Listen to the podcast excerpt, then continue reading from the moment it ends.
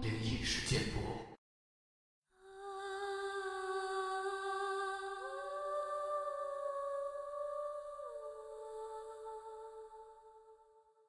嗨，你好，欢迎来到今天的奇闻事件部，我是主播莫大人。上次节目中呢，我们讲到了，在树林中发现了一个小孩的尸体，之后呢，隔壁一个精神不太正常的叔叔，貌似因为这个死去的小孩离奇的死亡了。这两件事儿究竟有什么关联呢？咱们今天这期节目继续跟大家分享。直到后来的一天，和那个精神病临门的小朋友聊天，才知道，那天他听到了他家的动静，但是由于害怕，没敢跟任何人说。那天那位大叔，我们就叫他 X 吧。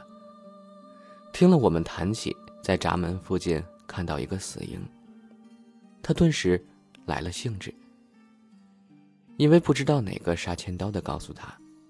吃死孩子的肉能够治病，而且包治百病。还一阵夸大的说：“吃死孩子肉怎么怎么好，怎么怎么棒。”自己吃过一口，跟婆娘在床上能折腾到天亮不带累的。X 一听乐得找不着北了。现在有个现成的死孩子，吃了不但能让自己病好，还能跟婆娘折腾。那个人才吃了一口就那么厉害，我要是吃一整个，那得多厉害呀！要不说这精神有问题呢，想问题都偏激，而且辨别是非的能力也差了很多。他那天问了我们详细地点之后，就一个人拎着个包去找那个死孩子了。到那儿没怎么费事儿，就给他找到了，装包里就往回赶。那死孩子扔在那儿都不知道多少天了，都臭了，他也不在乎。但是呢，也知道躲着人走。还好有惊无险的到家了，正好家人去乡下探亲，他就收拾收拾，烧了锅水，要煮这死孩子。当他把孩子下锅，那臭味就别提多大了。他邻居那个小朋友正好在家呢。突然就闻到一阵恶臭，恶心的不行。他找了半天也没找到来源，就顺着走廊看，是不是下水道管子爆了？循着臭味儿就来到了 X 家的门口，闻到那股子臭味儿是从他家传来的。这小伙伴平时就特别讨厌 X，讨厌的不得了。他一犯病，就成宿成宿的哀嚎。而且有时候还不上厕所，有屎有尿了就直接往裤兜子里拉。他家的臭味儿那就正常了。这个小伙伴也没多想，回屋就开始撒香水，撒了整整一瓶吧，才多少的把那臭味盖住了，总算家里能待人了。再说 X，死孩子下了锅，煮了半个多小时。他就好像闻不到臭味似的，站在锅边盯了半个多小时。时间一过，他马上关火，掀开锅盖，迫不及待地开始啃了起来。一个死孩子，就这么被啃得只剩骨头了。X 吃完，心满意足，把一锅泛着臭味的汤倒进厕所，刷了锅，放回原处，把骨头。就藏在了一个缸里，放到水池下面，回屋躺在床上睡起了觉。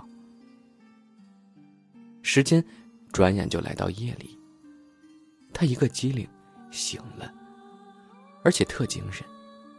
他以为自己病好了，乐得屁颠儿屁颠儿，还唱起了小曲儿。可是乐了没一会儿，他就觉着不对，他听到了一阵锅碗瓢盆的声音。而且好像还有水煮沸的咕嘟咕嘟的声音。他以为家人回来在煮面，可听着也不像，就打开卧室的门去厨房看看。厨房有一道半人高的墙，墙上是窗子，所以人在厨房外面就能看到厨房里面的景象。X 在外面看了一下，里面并没有人，但是电锅却开了，锅上面还往外窜着白气儿呢。而且听声音，厨房里好像有人在走动，就是看不到是谁。这 X 就走到门口向里看，这一瞧，吓得当时就屎尿齐流了。他看到他白天吃掉那个小孩。此时，正好端端的站在厨房呢，蹲在那儿磨刀，边磨还边说：“我让你吃我，我让你吃我，我现在就吃了你。”X 妈呀一声跪地求饶，说我不是故意吃你的，对不起，我给你烧纸等等一大堆的话。一抬头就看到那个孩子。拿着刀向他走来，边走还边说：“你吃了我，道歉就好使吗？那我吃了你，再向你道歉如何？”X 一听，又开始道歉，还想站起来跑，可怎么都站不起来。最后求饶变成了哀叫。那孩子拿着刀走到他身边，举起刀。脸上带着阴邪的笑，向他心口扎去。X 一下就晕了，就此再也没醒过来。那晚，我那位小伙伴开始就听到他家锅碗瓢盆的叮当乱响，后来没过一会儿，就听到 X 哭天抢地的求饶。到后来，就是他的尖叫声，接着就突然安静下去了。直到第二天，他家人回来，才发现，X 早就死了。我那小伙伴还以为他只是疯病犯了，也没在意。没想到这回他真的死了。再说个黄大仙的事儿。其实黄皮子什么地方都有，但是好像就东北这一带的特别灵。我曾经问过一些人。一些原因，到底是为什么？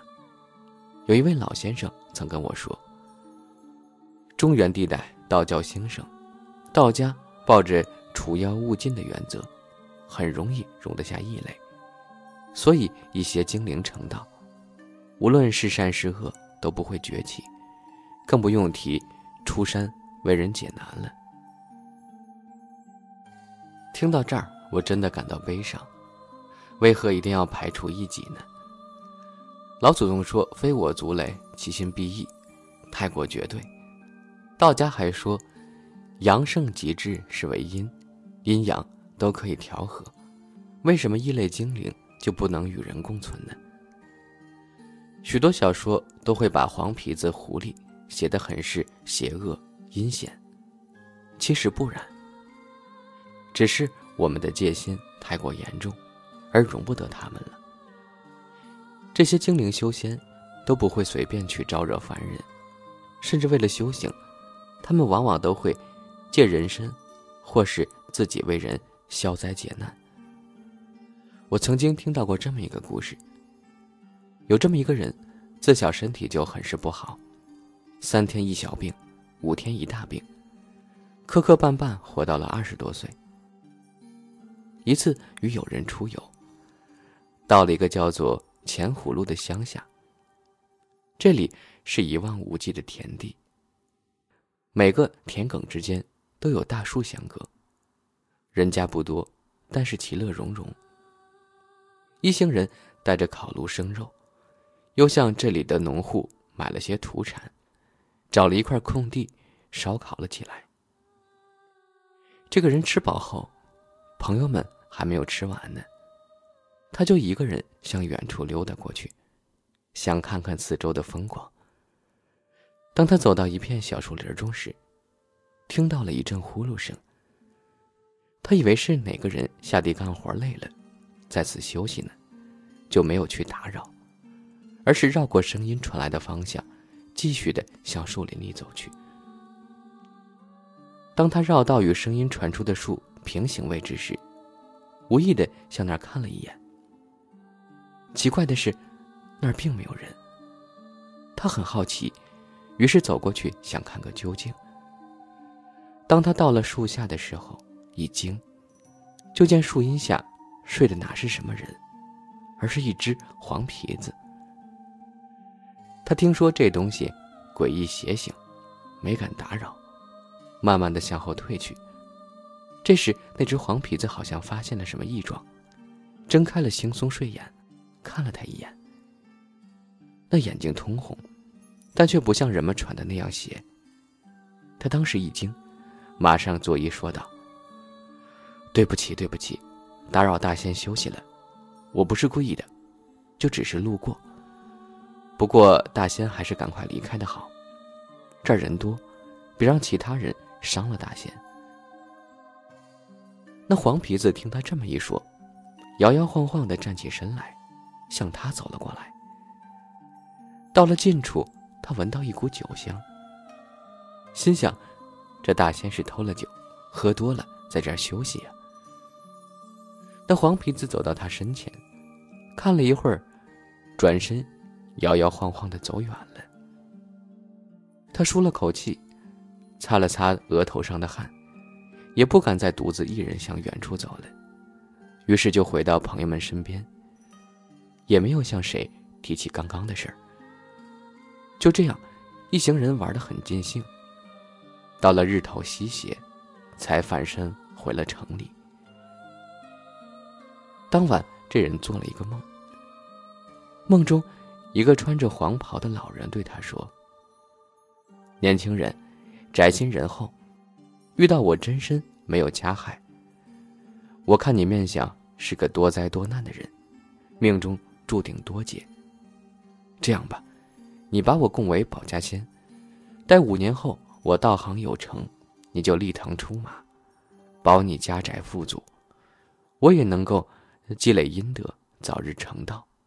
你看怎样？这人在梦中思索一会儿，就点头同意了。那黄袍老人说：“我叫黄天霸，你要记住，千万不可再信其他教义，否则必将恶难缠身。”说完，就不见了踪迹。第二天，这人就按照梦中黄袍人指示，拿出一张黄标纸，写上“保家大仙黄天霸”之位，高高的置于柜顶供奉起来。就这样，过去了五个年头，这人身上还真没再有什么大病大灾的。当然，小病还是有的。只是没有之前那么频繁了。他也谨记老仙家教导，不再去信其他教派。那时天主教广收门徒，他母亲曾经不起诱惑，去听了几场礼拜。回到家头疼的要命。他问了母亲做过什么，母亲如实告诉他之后，他马上就给黄家先上香磕头，并且保证。不会再去信其他教义。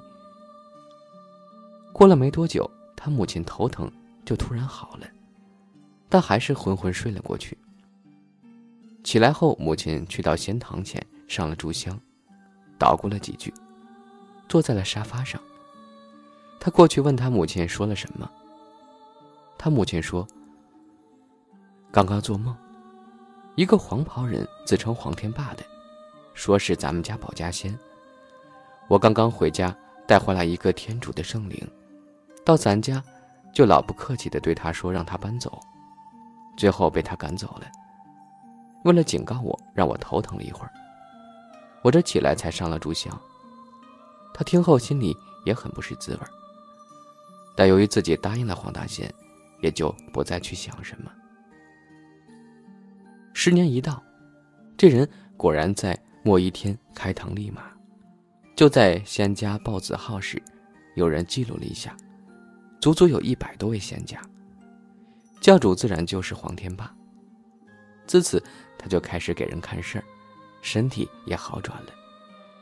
只是一直在他心中有个疙瘩：为什么一定要排斥异己呢？一次梦中与仙家沟通，才得知其中原委，但他从未跟任何人说过，只是自此不再怀疑仙家，一心为人看事解灾了。